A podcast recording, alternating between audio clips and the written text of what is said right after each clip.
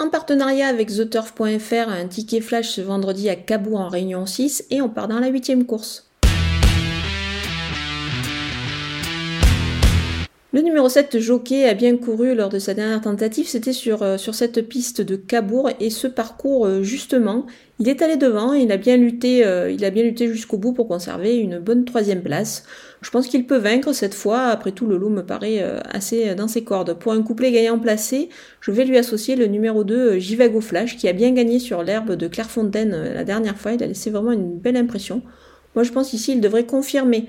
Attention aussi au numéro 14, Jiggle Dream, qui est plutôt bien engagé et en forme. Donc, on va garder ces trois chevaux pour un couplet gagnant placé.